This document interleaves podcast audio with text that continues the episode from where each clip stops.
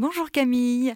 Alors en ce dernier jour de la semaine, j'avais envie qu'on parle de ces comparaisons qu'on fait de soi-même avec les autres euh, régulièrement. C'est une bonne chose ou pas? Bonne ou mauvaise chose, ça dépend toujours de ce que ça produit comme fruit à l'intérieur de vous. Si vous vous comparez et que à ce moment-là vous vous dévalorisez, euh, on peut dire que la comparaison est un vrai poison à cet endroit-là.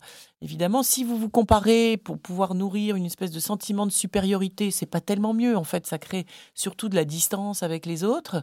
Euh, donc moi, je dirais quand même que la comparaison est poison globalement. En revanche, euh, passer de la comparaison à l'inspiration, ça c'est intéressant. Et si je suis tentée de me comparer à quelqu'un, eh bien c'est peut-être parce que j'ai capté chez l'autre, grâce à mes cellules miroirs, quelque chose au fond que, que j'ai à l'intérieur de moi. Euh, que ce soit en comparaison positive ou négative. Et si je me compare parce que j'admire quelqu'un et que je me compare et que je me dévalorise, je me sens nul à côté, peut-être que je peux regarder ce que j'admire chez cette personne et ce que je ne l'aurais pas déjà à l'intérieur de moi, et plutôt que de me comparer, de me le reconnaître et du coup de m'en inspirer pour le faire grandir à l'intérieur de soi.